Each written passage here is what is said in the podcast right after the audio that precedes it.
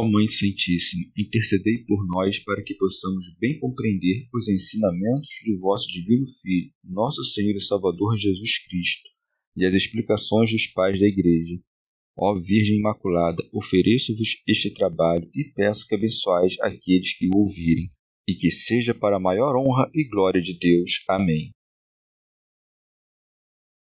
Senhor Onipotente, purificai o meu coração e os meus lábios vós que purificastes os lábios do profeta Isaías com carvão em brasa, e dignai-vos, por tal modo, purificar-me com a vossa misericórdia, para que possa dignamente anunciar o vosso santo Evangelho. Por Jesus Cristo, nosso Senhor. Amém. Senhor, abençoai-me. Que o Senhor resida no meu coração e nos meus lábios, para que anuncie digna e convenientemente o seu Evangelho. Amém. Evangelho de Nosso Senhor Jesus Cristo, segundo São Mateus. Não profanar as coisas santas. Jesus disse a seus discípulos: Não deis aos cães o que é sagrado, nem atireis as vossas pérolas aos porcos, para que não as pisem e, voltando-se contra vós, vos estraçalhem. Tudo aquilo, portanto, que quereis que os homens vos façam, fazei-o vós a eles pois esta é a lei e os profetas. Entrai pela porta estreita, porque largo e espaçoso é o caminho que conduz à perdição, e muitos são os que entram por ele. Estreita, porém, é a porta e apertado o caminho que conduz à vida, e poucos são os que o encontram. Comentários dos Pais da Igreja Santo Agostinho como pode enganar alguns o nome de simplicidade de que havia falado antes, de modo que alguns cheguem a falsamente julgar que é tão mal ocultar o que é verdadeiro quanto dizer o falso, acrescenta oportunamente: Não deis aos cães o que é sagrado, nem atireis as vossas pérolas aos porcos. Pseudo Crisóstomo. Ou de outro modo, Havia antes mandado o Senhor que amássemos os inimigos e que fizéssemos o bem aos que pecam contra nós. E para que os sacerdotes não pensem que também devem comunicar-lhes as coisas divinas, reprimiu um tal pensamento, dizendo: Não deis aos cães o que é sagrado, como se dissesse: Mandei-vos amar vossos inimigos e fazer o bem com os vossos bens materiais aos que vos prejudicam mas não com os meus bens espirituais indistintamente, porque vossos inimigos são iguais a vós no tocante à natureza, não no tocante à fé. E Deus concede os benefícios carnais similarmente aos dignos e aos indignos, mas o mesmo não vale para as graças espirituais.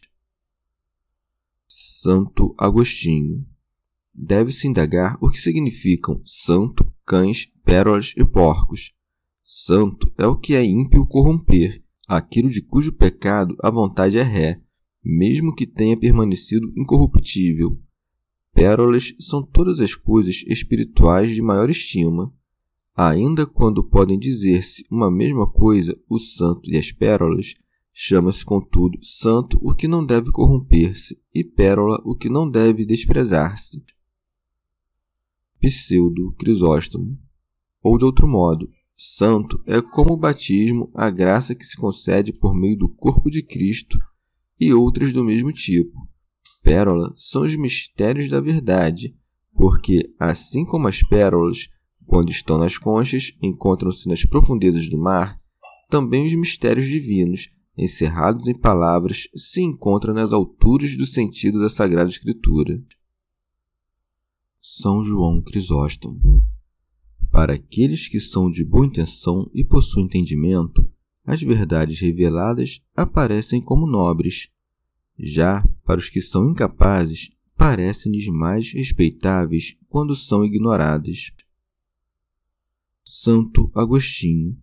Consideramos, não de modo inconveniente, cães os que combatem a verdade e porcos os que a menosprezam. Como os cães saltam para dilacerar, não deixando íntegro aquilo que dilaceram, disse: Não deis aos cães o que é sagrado, porque, enquanto está em seu poder, esforçam-se para destruir a verdade, se isto puder ser feito. Os porcos, por sua vez, ainda que não ataquem com dentadas desordenadamente, sujam pisando aos pés, e por isso diz: Nem atireis as vossas pérolas aos porcos. Rábano Mauro ou os cães são aqueles que voltaram ao seu vômito. Os porcos são os que ainda não se voltaram, mas são habituados à lama dos vícios. Pseudo Crisóstomo. Ou de outro modo, o cão e o porco são animais imundos. O cão o é em absoluto, porque nem rumina nem fende a unha. O porco o é parcialmente, pois tem a unha fendida, mas não rumina. Por isso que julgo devermos compreender os cães como gentios, inteiramente imundos, tanto pelos atos quanto pela fé os porcos, por sua vez, como os heréticos, porque parecem invocar o nome do Senhor. Não é que queiras, pois, dar o que é santo aos cães, porque o batismo e os outros sacramentos não devem ser dados senão aos que têm fé. Igualmente, os mistérios da verdade, isto é, as pérolas, não devem ser dadas senão aos que desejam a verdade e que vivem com a razão humana. Com efeito, se as atirares aos porcos, isto é, aos que vivem acabrunhados pelo peso do deleite da vida no estrume, eles não compreenderão sua preciosidade, mas avaliá-las-ão como semelhantes às outras fábulas mundanas e, por seus atos carnais, calcá-las-ão com os pés. Santo Agostinho Diz-se que se pisa tudo que se despreza, e por isso acrescenta o Senhor, para que não as pisem. Comentário de São Tomás de Aquino em forma de glosa. Ele diz, no entanto, para que não suceda, porque podem arrepender-se e sair da imundície. Santo Agostinho. O que diz na sequência, e voltando-se contra vós vos estraçalhem, não diz respeito às pérolas. Estas, com efeito, eles as calcam aos pés, e quando se voltam para ouvir algo a mais, destroçam aquele cujas pérolas pisaram, pois não encontrarás facilmente com que agradar alguém que despreza coisas encontradas com grande esforço. Não vejo como quem ensina pessoas assim não se arrebente pela exasperação e pelo mau humor. Pseudo Crisóstomo ou os porcos não somente pisoteiam com as suas ações carnais as pérolas, mas, pouco tempo depois, voltando-se, destroçam com a desobediência os que as apresentam. Frequentemente acontece que, escandalizados, caluniam aqueles como se semeassem novos dogmas.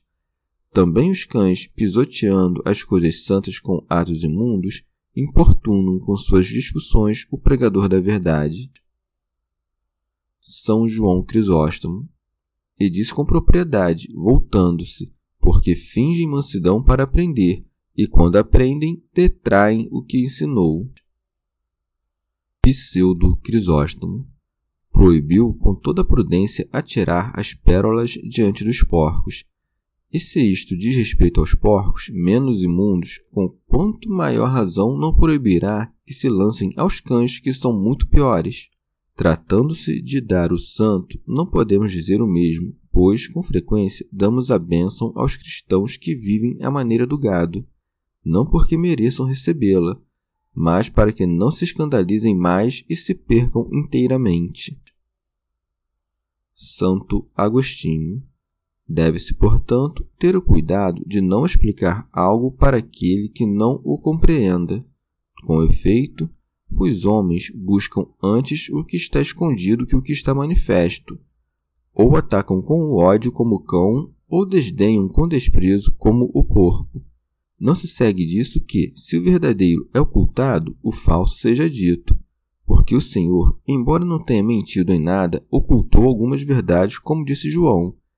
Tenho ainda muitas coisas a dizer-vos, mas não as podeis compreender agora. Mas, se alguém não pode compreender por causa de sua condição sórdida, devemos limpá-lo na medida do possível, seja com palavras, seja por obras visto que, por outro lado, lemos que o Senhor disse certas coisas que muitos dos que estavam presentes não acolheram, seja pela resistência, seja pelo desprezo. Não devemos julgar que tenha dado o que é santo aos cães ou que tenha lançado pérolas diante dos porcos. Com efeito, ele o deu àqueles que puderam compreender e àqueles que, simultaneamente, estavam presentes, não sendo conveniente negligenciar uns por conta da imundície dos outros. E ainda que os que tentavam nas mesmas coisas que respondia se desconcertassem, outros, que podiam compreendê-lo, ouviam naquela ocasião muitas coisas com grande proveito. Aquele, pois, que sabe o que deve ser respondido, deve respondê-lo ao menos por causa daqueles cujo desprezo vem à tona, se estes pensarem que a questão proposta não tem solução. E isto vale para as coisas pertinentes à edificação da salvação. Sobre as coisas inúteis, ao contrário, e sobre as prejudiciais, nada deve ser dito. Mas então deve-se explicar ao que pergunta por qual razão não é oportuno responder sobre tais coisas. Nos bons costumes se encontra constituída certa firmeza e valentia, pelas quais os homens são conduzidos à pureza e simplicidade do coração, para marchar pelo caminho da sabedoria. E depois de ter falado muito sobre ela, o Senhor concluiu dizendo: Tudo aquilo, portanto, que quereis que os homens vos façam, fazei-o vós a eles. Ninguém quer ser tratado com o coração dividido. Pseudo Crisóstomo. Ou de outro modo, a fim de fazer a nossa oração mais santa, havia mandado, acima, que não julgássemos os que pecam contra nós e, tendo-se apartado da ordem de sua narração para nela introduzir outros pensamentos, volta agora ao preceito com que havia começado e diz: Tudo aquilo, portanto, que quereis que os homens vos façam, fazei-o vós a eles. Isto é, não só não deves julgar, mas todas as coisas que queiras que os demais homens façam contigo, faz tu mesmo a eles, e então poderás orar com fruto. Comentário de São Tomás de Aquino em forma de glosa. Ou de outro modo, o distribuidor de todos os bens espirituais é o Espírito Santo, para que as obras da caridade possam ser completadas. Por isso acrescenta: Tudo aquilo, portanto, que quereis que os homens vos façam, fazei-o vós a eles. São João Crisóstomo. Ou de outro modo, o Senhor quer demonstrar que convém aos homens tanto procurar auxílio do alto, quanto prestar àquele que depende deles mesmos. Por isso, quando diz: Pedi, buscai, batei, ensina claramente que os homens devem ser dedicados, e por isso acrescenta: Tudo aquilo, portanto, que quereis. Santo Agostinho ou de outro modo, o Senhor havia prometido aos que pedissem que lhes concederia seus bens. Mas, para que ele reconheça seus mendigos, conheçamos também nós os nossos. Deixando de lado, pois, o apoio nas riquezas que cada um possa ter, os que pedem são iguais àqueles a quem pedem. Com que cara pedirás a teu Deus se não reconheces teu semelhante? Por isso se diz no livro dos Provérbios: Aquele que fecha os ouvidos ao clamor do pobre, esse mesmo também clamará e não será ouvido. O que devemos conceder ao próximo quando este nos pede para que sejamos ouvidos por Deus é o que podemos deduzir do que queremos obter dos demais, e por isso acrescenta: tudo aquilo, portanto, que quereis. São João Crisóstomo não disse simplesmente tudo, mas acrescentou, portanto, como se dissesse: Se quereis ser ouvidos, fazei isto mesmo com aqueles de quem vos falei. Não disse, pois, faz com teu próximo tudo o que queres que Deus faça contigo, para que não digas: Como isso é possível? Mas disse: Tudo o que queiras que teu companheiro de escravidão faça contigo, isso mesmo deves fazer com teu próximo. Santo Agostinho. Algumas cópias latinas acrescentam a palavra coisas boas, a qual considero acrescentada como explicação dessa sentença. Poderia perguntar-se se interpreta bem essa sentença aquele que, desejando que outro lhe cause algum dano, causa o primeiro. Mas é ridículo pensar em uma tal extravagância. Deve-se entender, pois, que a sentença é completa, ainda quando não se acrescenta isso. No tocante ao que se diz, tudo aquilo, portanto, que quereis, não se deve tomá-la segundo o uso e desordenadamente, mas em termos apropriados. Pois não há vontade senão nas coisas boas. Nas coisas más, disse que há propriamente cobiça, não vontade. Não porque as Escrituras sempre falem deste modo, mas, onde é oportuno, aí utilizam a palavra própria, para que não se entenda outra coisa. São Cipriano. Tendo vindo o Verbo de Deus, nosso Senhor Jesus Cristo, para todos, fez um grande compêndio de seus preceitos quando disse: Tudo aquilo, portanto, que quereis que os homens vos façam, fazei-o vós a eles. E acrescentou: Pois esta é a lei e os profetas. Pseudo Crisóstomo. Porque quanto mandaram a lei e os profetas em todos os tempos, encontra-se compendiado neste simples preceito, como inumeráveis galhos de uma árvore em uma só raiz. São Gregório Magno. Aquele que pensa que deve fazer ao outro o que espera dele receber, certamente pondera de modo a retribuir os males com o bem e os bens com o melhor. São João Crisóstomo no que se demonstra também que conhecemos perfeitamente o que é digno de todos os homens e que não é possível refugiarmos-nos na ignorância. Santo Agostinho Parece que esse preceito pertence ao amor do próximo e não ao amor de Deus, posto que em outro lugar diz que há dois preceitos nos quais estão compreendidos a lei e os profetas não tendo acrescentado aqui toda a lei, o qual acrescentou ali, reservou o lugar a outro preceito, que é do amor de Deus. Ou de outro modo, a Escritura recorda apenas o amor do próximo quando diz: Tudo aquilo, portanto, que quereis, porque é consequente que o que ama o próximo ame principalmente o mesmo amor. Deus é o amor, e, consequentemente, portanto, que ame principalmente a Deus. O Senhor nos havia antes exortado a termos um coração simples e puro, no qual se busca Deus. Mas, como isso é próprio de poucos, começa a falar da busca da sabedoria, para cuja investigação e contemplação passou à vista de tal modo, naquilo que antecede, que já se pode ver o caminho estreito e a porta apertada. Por isso acrescenta: Entrai pela porta estreita. Comentário de São Tomás de Aquino em forma de glosa. Ou de outro modo, ainda quando seja difícil fazer aos outros o que queres que façam contigo, contudo, assim se deve fazer para entrar pela porta estreita. Pseudo Crisóstomo. Ou de outro modo, esta terceira conformidade pertence à justiça do jejum, de modo que a ordem da narração seja a seguinte: Tu, quando jejuares, unge tua cabeça, e depois prossegue, entrai pela porta estreita. Três são, principalmente, as paixões naturais intimamente unidas à carne. A primeira é a da comida e da bebida. Depois, o amor do homem pela mulher. E, em terceiro lugar, o sono.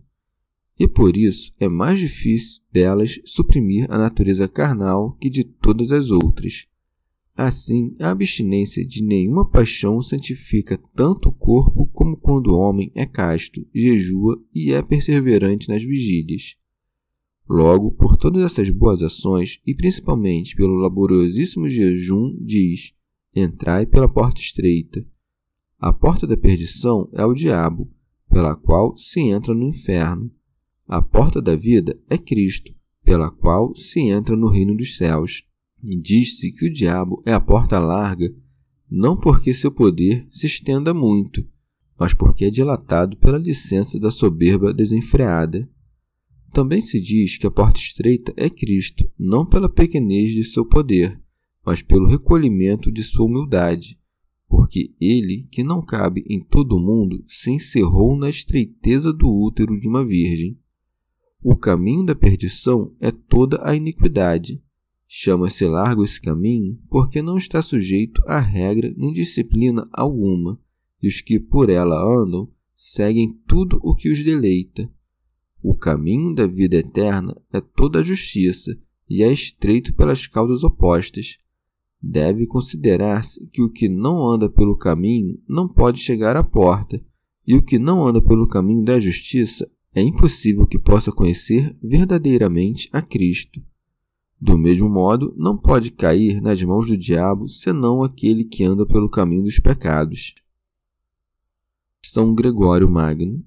Por mais ampla que seja a caridade, ela conduz os homens para fora da terra por caminhos árduos e estreitos. É suficientemente estreito deixar passar tudo, amar a um só, não ambicionar as coisas prósperas e não temer as adversas. São João Crisóstomo. Mas, como diz depois, meu jugo é suave e meu peso leve, de que modo indica como deve entender-se que o caminho é estreito e difícil? Mas aqui se demonstra que esse caminho é fácil e suave, posto que é caminho e porta. Assim como outro, que é largo e espaçoso, também é caminho e porta, o qual significa que não são lugares de morada definitiva, mas de passagem.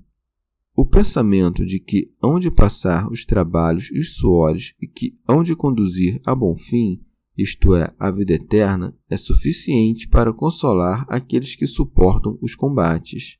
Se as tempestades são leves para os navegantes, bem como as feridas para os militares, tudo isso pela esperança de prêmios transitórios, com muito maior razão, quando se sofre pelo prêmio celestial e pela eterna recompensa, não haverá quem sinta a iminência dos perigos.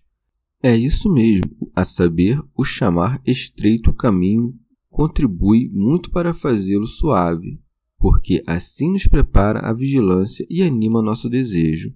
De outra parte, aquele que luta na arena dos jogos públicos, ao ver que o príncipe admira os trabalhos de seus combates, se faz mais corajoso para que não fiquemos tristes quando grandes aflições nos acometem, disse-nos que, ainda que seja estreito o caminho, a cidade é muito grande.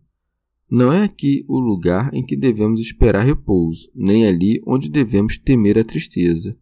Ao dizer, e poucos são os que o encontram, manifesta a indolência de muitos, e por isso advertiu aos que o escutavam que não atentassem para as prosperidades de muitos, mas sim aos trabalhos dos poucos. São Jerônimo. Falando nesse sentido de ambos os caminhos, diz que são muitos os que andam pelo caminho largo e poucos os que encontram estreito.